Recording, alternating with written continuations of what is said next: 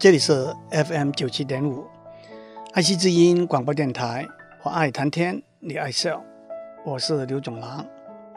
上个礼拜，我讲了几个科学和技术上的发现的故事。科学和技术上的发现，可以说是用别人没有用过的方法，看到别人没有看到的东西，想到别人没有想到的地方。科学和技术上的发现，往往需要充分的准备、敏锐的观察和不断的努力。但是有些时候，一点意外、一个偶然的启发，会引导我们更小心的去看，更深入的去想，因而得到重要的发现和结果。让我继续讲一些例子。今天我要讲的是医学上的发现。大家都知道，人类很多的疾病都是由于外来的微生物跑到我们身体里头，在身体里头作怪。微生物就是微小、肉眼看不见的生物。考古学家发现，远在三四十亿年以前，世界上已经有单细胞的微生物了。随着科学文明的进步，科学家从疾病的传染、食物的腐烂、葡萄变成红酒、牛奶变成乳酪等等的现象，就开始推想到微生物的存在。不过，一直到了一六七五年，荷兰科学家范列文虎克在显微镜底下观察到微生物的存在。这就是微生物学 （microbiology） 的开始。微生物有不同的形状，大小大概是从几个微米 （micrometer） 到几十个纳米 （nanometer）。微生物可以分成若干类，包括 bacteria（ 中文翻成细菌）、fungus（ 中文翻成霉菌）、virus（ 中文翻成病毒）。地球上有很多很多微生物，大约是十的三十次方那么多吧。许多微生物对地球生态环境的平衡、食物和饮料的制造，例如发酵、酿酒、污水的处理，以及生物科技上的应用，都有它们正面的功能。在人类身体里头，也有许多微生物，估计。有五百到十万不同的种类跟我们和平共存，特别是在我们的消化系统里头，它们有帮助消化的功能。但是许多外来的微生物就是疾病的源头。在古老的历史里头，人类以为疾病是在身体里头自动发生的，一直到了差不多一百五十年以前，科学家。才建立起疾病和外来微生物的关联，其中贡献最大的包括法国科学家巴斯德和德国科学家科赫。肺病、破伤风、伤寒、白喉都是源自细菌 （bacteria） 的入侵；伤风、感冒、天花、艾滋病都是源自病毒 （virus） 的入侵。有些呼吸系统和皮肤的疾病源自霉菌 （fungus） 的入侵。让我解释一下细菌 （bacteria） 和病毒 （virus） 不同的地方。病毒比细菌要小十倍到一百倍。普通医学上用的过滤器用很小的滤孔过滤隔离细菌，但是因为病毒太小了。所以还是可以通过滤孔，所以病毒也往往加上一个形容词，被称为过滤性病毒。另外一个更重要的不同的地方是，病毒不能单独的，而必须依附在一个细胞上才能够生长繁殖。所以微生物学里头的分类也有一个观点，是不把病毒放在微生物之内。因为它没有独立成长的能力，因此当病毒附在我们身体里头的细胞的时候，直接用药物去杀死病毒是相当困难的，因为这样也会杀死病毒所依附的细胞。当我们身体因为外来入侵的微生物而生病的时候，我们可以找药物把这些微生物消灭，或者抑制它们的生长。那么问题是用些什么药才有效呢？我们也可以依靠我们自己身体里头的免疫能力来抵抗、消灭它们。那么问题是，怎样去激发、加强身体里头的免疫功能呢？让我讲几个例子。第一个例子是用种牛痘来激发我们身体里头免疫的功能，防治天花的故事。不过，首先让我解释一下。我们的身体免疫的功能，免疫就是对入侵的外来微生物的抵抗。免疫功能分为先天的和后天的。先天免疫功能可以说是第一线的防御，它是与生俱来的、一般性的反应，而不是对某一种特定的微生物的反应。例如，皮肤、鼻孔里头的毛、呼吸道。和食道里头的黏液膜，就像城墙一样，把想要入侵的微生物挡住。流眼泪、咳嗽和打喷嚏，把想要入侵的微生物驱走。发炎，经由身体里头的白血球和其他的化学物，把外来的微生物破坏、消除，都是身体的先天免疫功能。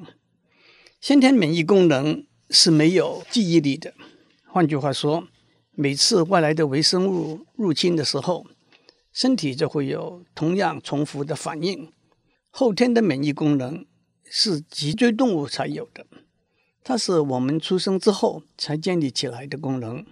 这包括从母亲身体传到胎儿的免疫功能。后天的免疫功能对特定的微生物有辨别和防御的功能。而且它有记忆的能力。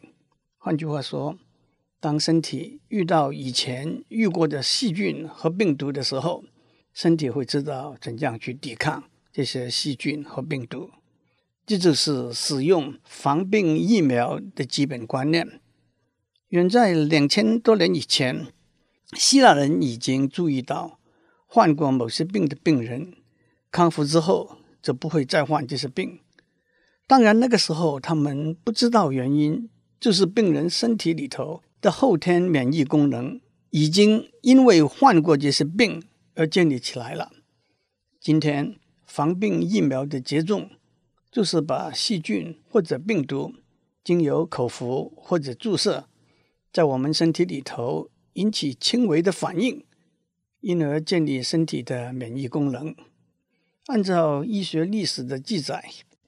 一千年以前，印度和中国都已经把这个观念用来防治天花 （smallpox） 了。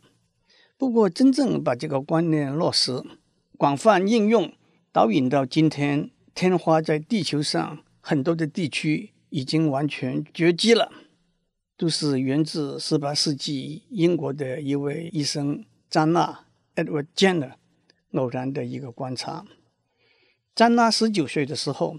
一位在牧场挤牛奶的女工人跟他说，在挤牛奶的工作里头，她曾经染过牛痘病 （cowpox），所以她不会受到天花 （smallpox） 的传染。当然，现在我们明白，牛痘病是源于一种病毒，这种病毒会让牛的皮肤长出水泡，这种病毒在挤牛奶的过程传到。挤牛奶的女工人身上，他们也因此染了牛痘病，不过也因而建立了对天花的免疫功能。张娜后来去伦敦学医，那个时候天花是一种非常可怕的流行病。张娜一直没有忘记牛痘病水泡里头的液体会有帮助人体防御天花的可能，而且他也发现有两种不同的牛痘病。其中只有一种，而且在病发之后的某一个时段采取的液体才是最有效的。他把挤牛奶的女工人手上牛痘病的水泡里头的液体接种在一个八岁的小孩子身上，两个月之后，又把天花水泡里头的液体接种在这个小孩子身上。但是，正如詹娜预期，这个小孩子没有染患上天花。这次成功的实验之后，詹娜等了两年，才有机会再做一个实验。证明他的观察是正确的，然后公布他的结果。因为在那段时期，牧场里头没有牛痘病的发生。这中间，詹娜还得面对其他的挑战。有一位很有名的医师严厉的批判、反对他的结果；又有一位医师说，他也知道怎样去接种疫苗，但是因为他缺乏完整的了解和经验。当他把疫苗接种到人体的时候，引起严重的不良反应。不过，詹娜证明了他接种的疫苗是被污染过的。詹娜的结果终于得到全面的认可和接受。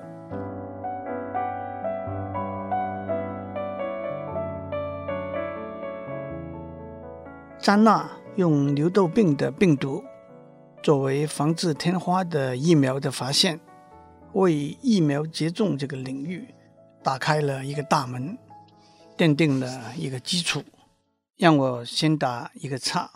疫苗接种这个词在英文里头是 vaccination，v-a-c-c-i-n-a-t-i-o-n。其实，在拉丁文里头，这是牛的小水泡的意思。不过，现在这个字。已经是用来指广泛的疫苗接种了。在结束这一段故事以前，让我指出：第一，把外来的东西引进身体来防治疾病这个观念，远在两三千年以前，中国和印度都已经尝试过，把天花水泡结成的痂皮磨成粉，撒在伤口上来疗治天花。不过能够把牛痘病的病毒和治疗天花连接起来，倒是源自挤牛奶的女工给詹娜提供的资料。第二，从詹娜开始，医学和科学的研究发明了许多对人体和动物的疾病的防治疫苗，很多在一两百年以前非常危险的传染病，今天。在地球上差不多完全绝迹了。今天，在医药发达的地区，一个出生的婴儿会接受十几种的防治疫苗。不过，很多疾病，包括伤风、艾滋病，医学的研究还是没有找到有效的防治疫苗。第三，接种疫苗还是有很多争议的地方，安全是一个重要的考量。疫苗的接种会不会引起原来没有或者潜伏的疾病？例如，近年来疫苗的接种和自闭症可不可能有关联，还是一个有很多争议的题目。费用也是一个考量。假如某一种疾病已经差不多完全绝迹了，我们值不值得花大量的费用来推行疫苗的接种呢？这背后更有特殊团体，例如制药的厂商的经济利益等等的考量，还有个人自由的选择，是不是应该受到政府疫苗接种的政策的规范呢？这更也牵涉到宗教上信仰的考量。接下去我要讲另外一个故事。我们在上面讲过，当身体受到微生物入侵的时候。我们有两个应对的办法，一个是用药物直接消灭或者抑制这些微生物的生长，一个是用药物激发我们身体里头的抗疫功能。后面一个方法可以说是因为詹娜防治天花病的发现，为疫苗接种这个领域奠定了最重要的科学基础。至于前面一个方法，可以说是经由弗莱明 （Alexander Fleming） 对青霉素的发现，因而为抗生素 （antibiotic） 的发展奠定了最重要的科学基础。抗生素就是消灭或者抑制细菌生长的药物。青霉素的药名是 penicillin，盘尼西林。远在两千五百年以前，中国人已经知道发霉的豆腐有消炎的作用。在古埃及和希腊，他们也有类似的医疗方法。当身体受到外来细菌的侵袭的时候，用药物来消灭它们。我们在上面讲过，因为入侵人体的病毒 （virus） 会附在我们身体的细胞里头，抗生素是没有办法去消灭它们的。弗莱明是一位苏格兰的医师。有一次，他伤风的时候，在实验室培养了一些鼻涕里头的细菌，不小心，他的一滴眼泪滴在培养细菌的浅碟里头。第二天，他发现眼泪滴在浅碟里头的地方的细菌都给消灭掉了。他因此发现眼泪和唾液里头含有一种具有杀菌的功能，可是对人体。不会伤害的酵素拉苏酸。据说，为了证实这个结果，一连好几个礼拜，他和他实验室里头的助理都用柠檬皮来揉眼睛，制造足够的眼泪供实验之用。可惜，这种酵素杀菌的能力并不强。不过，这个偶然的发现却成为他发现青霉素的前驱。几年之后，当弗莱明在实验室里头培养一种会引起人体发炎的葡萄球菌的时候，因为忘了用盖子把一个培养细菌的浅碟盖上，让一小片的霉，也许来自发了霉的水果或者发了霉的面包，掉到浅碟里头。当他看到霉附近的细菌完全给消灭掉的时候，他几年以前在眼泪里头找出含有杀菌功能的酵素的经验，让他联想到酶也可能有消灭细菌的功能。果然，他找出这片酶是一种青霉菌，它有消灭葡萄球菌的功能，因而也打开了医学上酶可以消灭细菌这一个研究方向的大门。这个故事有几个耦合的地方。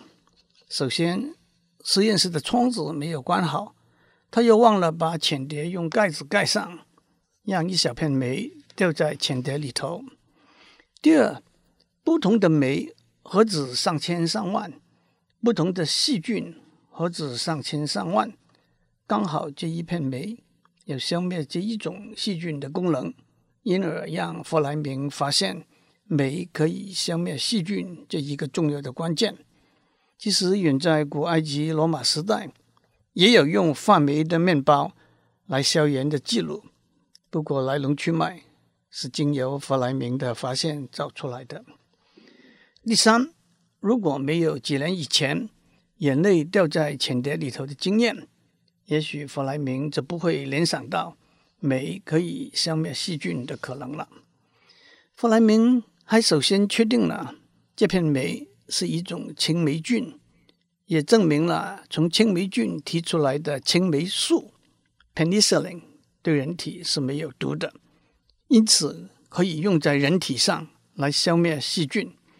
不过，他没有成功的找到在发霉的东西里头提炼大量纯度高的青霉素的方法，也因此没有办法。做更多有用的实验，一直到十几年之后，两个在英国牛津大学的科学家确定了青霉素的化学结构，也找出了经由发酵的过程制作、提炼大量高纯度的青霉素的方法。因此，在一九四五年，他们三个人获得诺贝尔医学奖。在二次大战里头。青霉素的使用治好了许多战争里头的伤患。当然，当青霉素的化学结构被确定之后，化学家就可以用人工合成的方法来制造青霉素。不过那是好几年以后的事了。接着，医学上的研发也引进了很多新的相关的抗生素。抗生素不但有治疗人类疾病的功能，在农业、畜牧和食品工业里头也有很多的应用。今天我讲了两个故事，在偶然的情形之下，詹纳打开了疫苗接种这个领域的大门，弗莱明打开了使用抗生素来破灭细菌这个领域的大门，真是太美妙的故事了。